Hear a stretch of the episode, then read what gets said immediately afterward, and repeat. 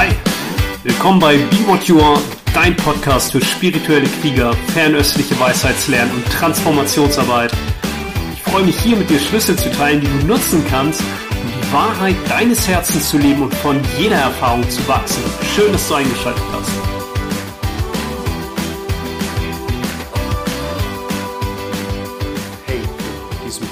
Beschäftige ich mich mit Wahrnehmungsmuster innerhalb zwischenmenschlicher Beziehungen oder beziehungsweise wie du Beziehung nutzen kannst, um dich selbst zu erkennen oder noch besser eigentlich dir selbst zu begegnen. Denn nur wenn du dir selbst wahrhaftig begegnest, kannst du auch anderen wirklich begegnen. Und für mich hat sich eigentlich in der Arbeit immer mehr herausgestellt, dass Beziehungsexzellenz die Königsklasse des Bewusstseinstrainings ist, weil nichts so sehr dein Innerstes spiegelt wie Beziehung. Und ja, auch die im tibetischen Geistestraining haben wir diesen Ansatz, dass die anderen der Schlüssel zum Glück sind. Einerseits ja, weil sie uns ermöglichen, unsere, unsere höheren Emotionen, unsere Herzenswahrheit zu kultivieren und andererseits, weil es eine wunderbare Gelegenheit ist, dass wir uns selbst auf einer sehr tiefen Ebene begegnen können und damit selbst unser wahres Wesen erkennen oder das erkennen werde, was wir wirklich sind. Und ich möchte in diesem Podcast einen Schlüssel teilen, der essentiell ist. Und es ist egal, wie du es betrachtest, ob du es ja modern wissenschaftlich betrachtest oder mit den Perspektiven Weisheitslernen oder empirischen Wissenschaften des Fernen Ostens und antiken fernöstlichen Wissenschaften, Emotionen haben immer ein kognitiv bewertendes Element. Und in der fernöstlichen Vorstellung ist, in der tibetischen Vorstellung zum Beispiel basieren negative Emotionen darauf, dass wir auch dualistische Konzepte haben. Ich und die anderen. Gut und böse, hell und dunkel. In der chinesischen Medizin wissen wir auch, der Geist führt die Energie, Emotionen sind Energie, der Körper folgt. Und auch wenn es irgendwie nicht klar herausgearbeitet ist, was eigentlich Emotionen sind, ist auch in der, in der westlichen Wissenschaft klar, da ist immer auch so ein kognitiv bewertender Anteil. Und das bedeutet natürlich, wenn wir dualistische Konzepte haben oder kognitiv bewertende Interpretation, Anteile, dass es auf dem Referenzpunkt der Erfahrung beruht, den ich ich nenne. Das bedeutet, das, was ich über mich glaube, das, wie ich mich wahrnehme, das hat einen enormen Einfluss darauf, wie ich mein emotionales Erleben erfahre und da Beziehungen oder zwischenmenschliche Interaktionen Emotionen hervorrufen, kann ich dort immer auch etwas über mich erfahren. Und wir alle, ja, spielen eigentlich dieses eine Spiel. Ich glaube etwas über mich, ich glaube etwas über andere und dann glaube ich irgendwie, dass die das auch über mich glauben. Wenn du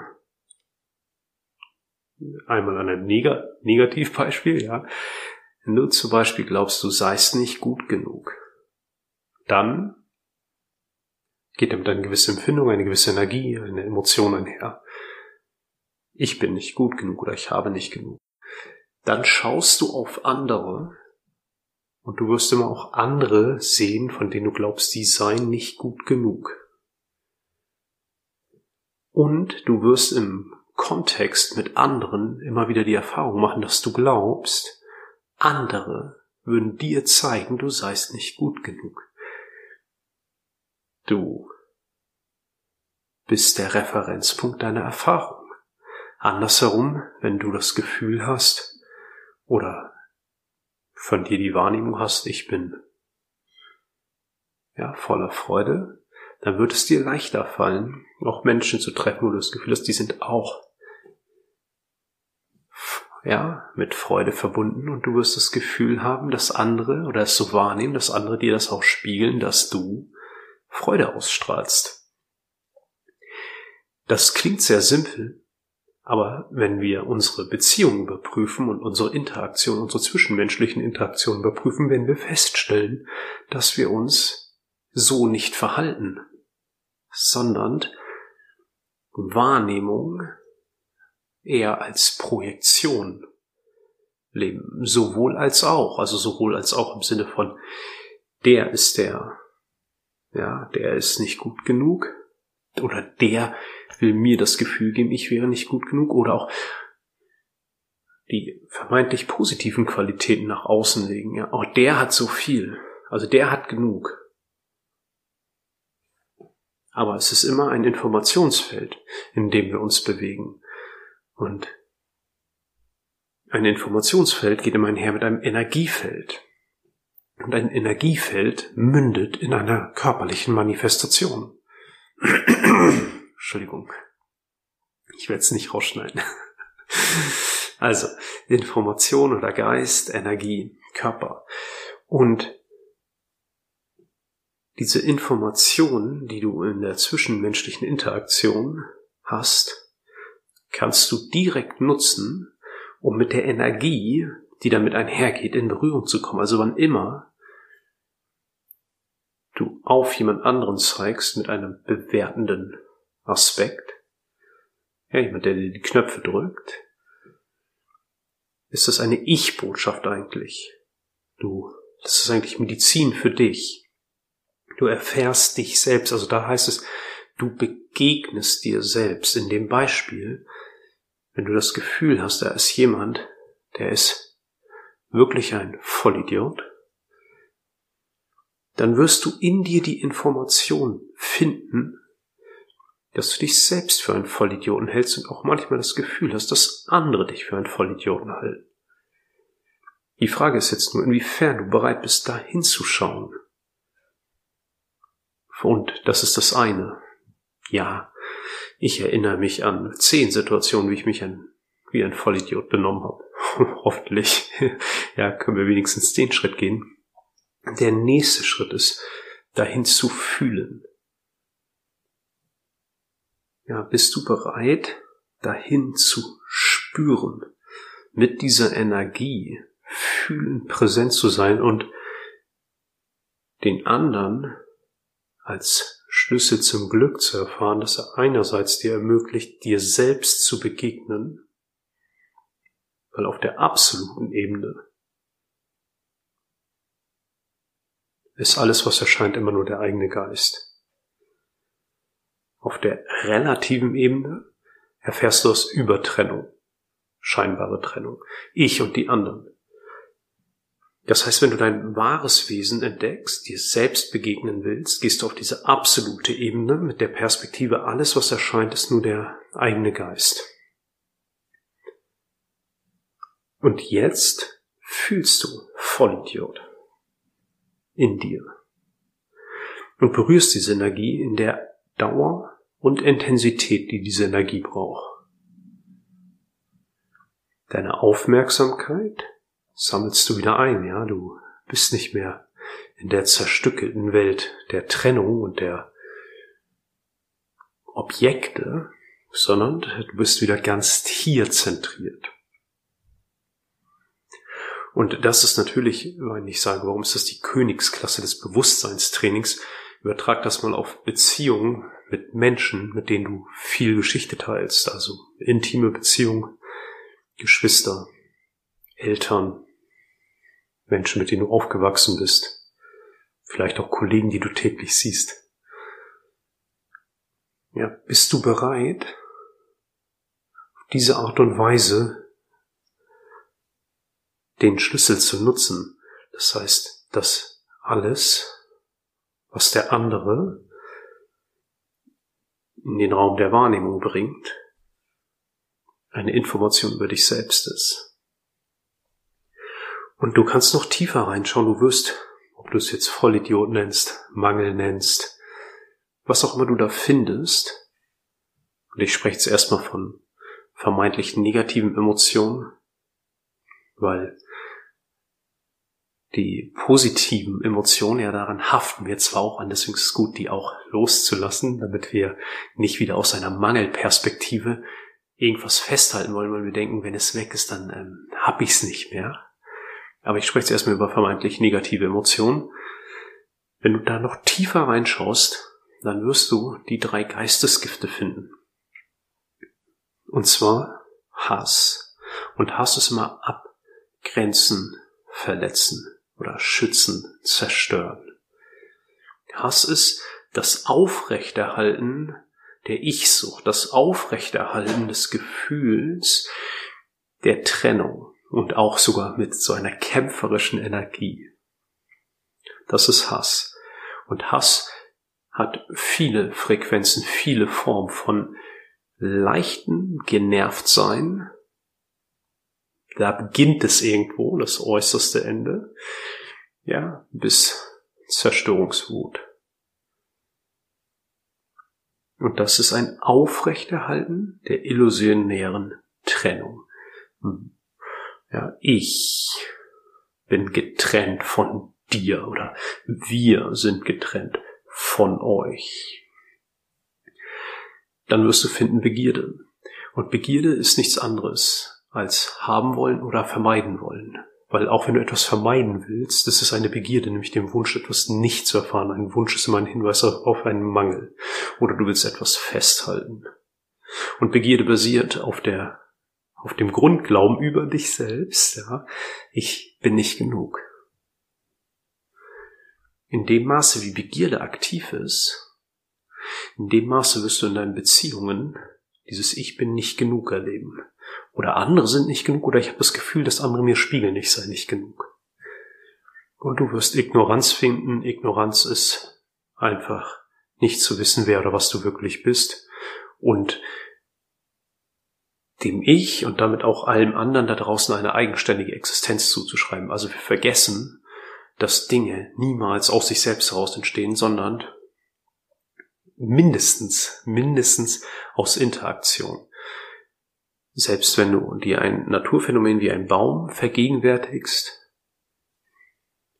der könnte niemals sein ohne Erde, ohne Regen, ohne Wind, ohne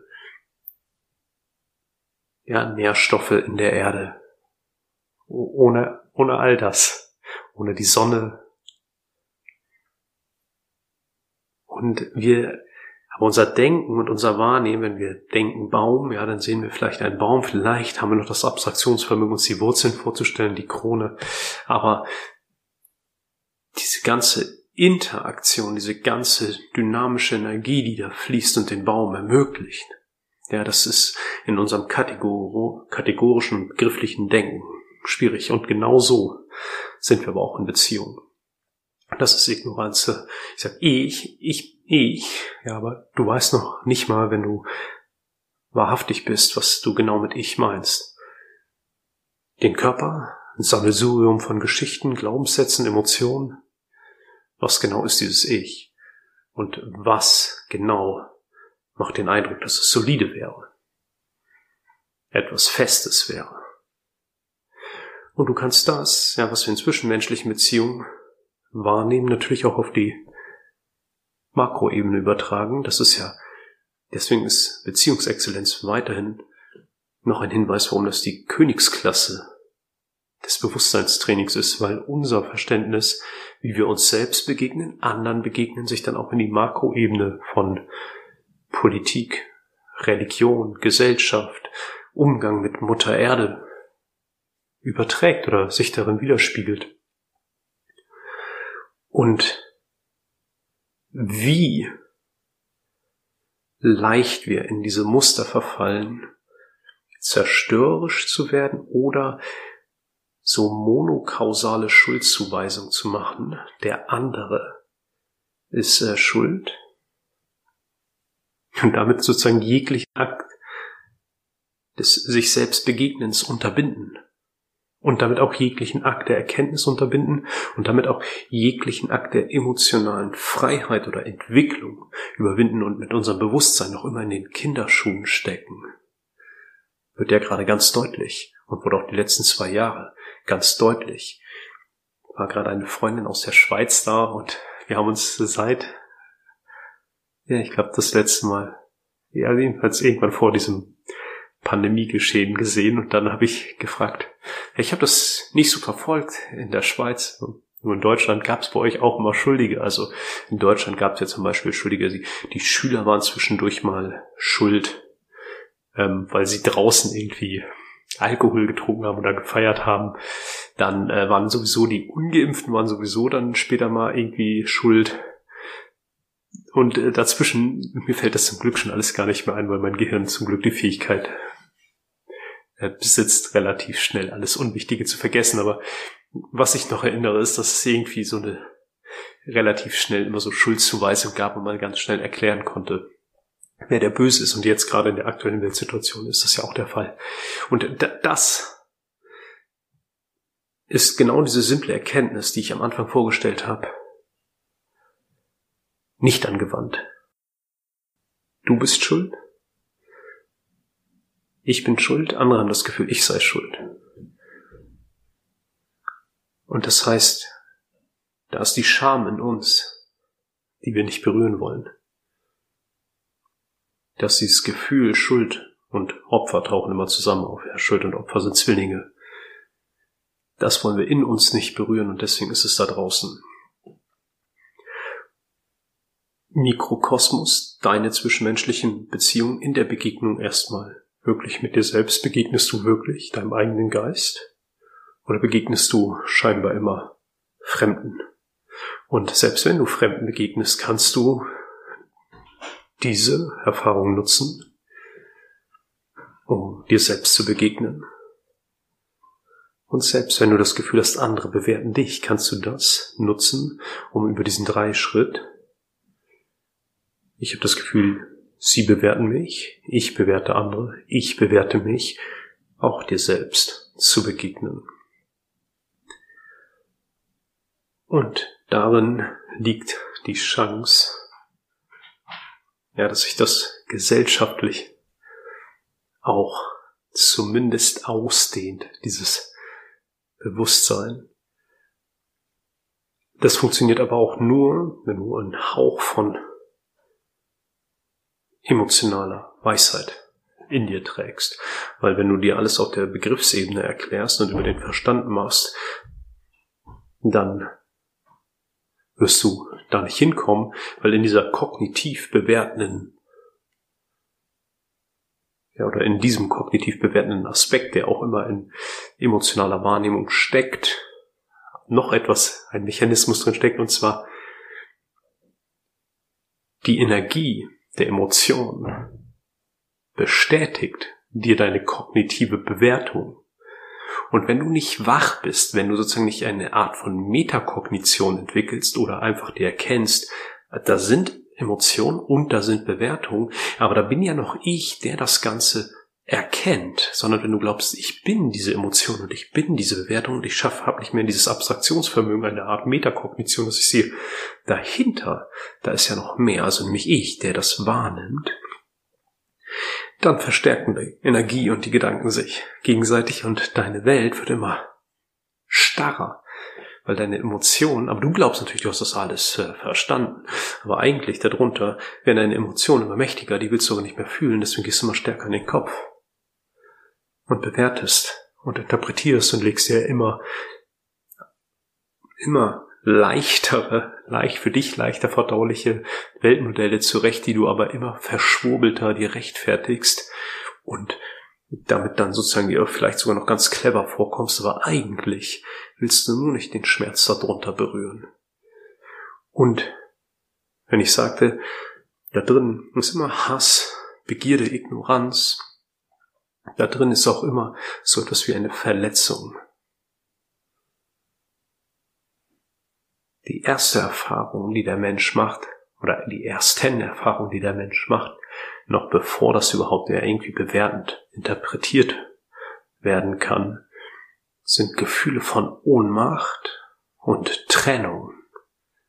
So ist es designt. Und ja, du wirst vielleicht geboren, also und äh, du hast Hunger, aber du weißt nicht, dass du Hunger hast, da hast du ein brennender Schmerz im Magen und es ist niemand da und du schreist.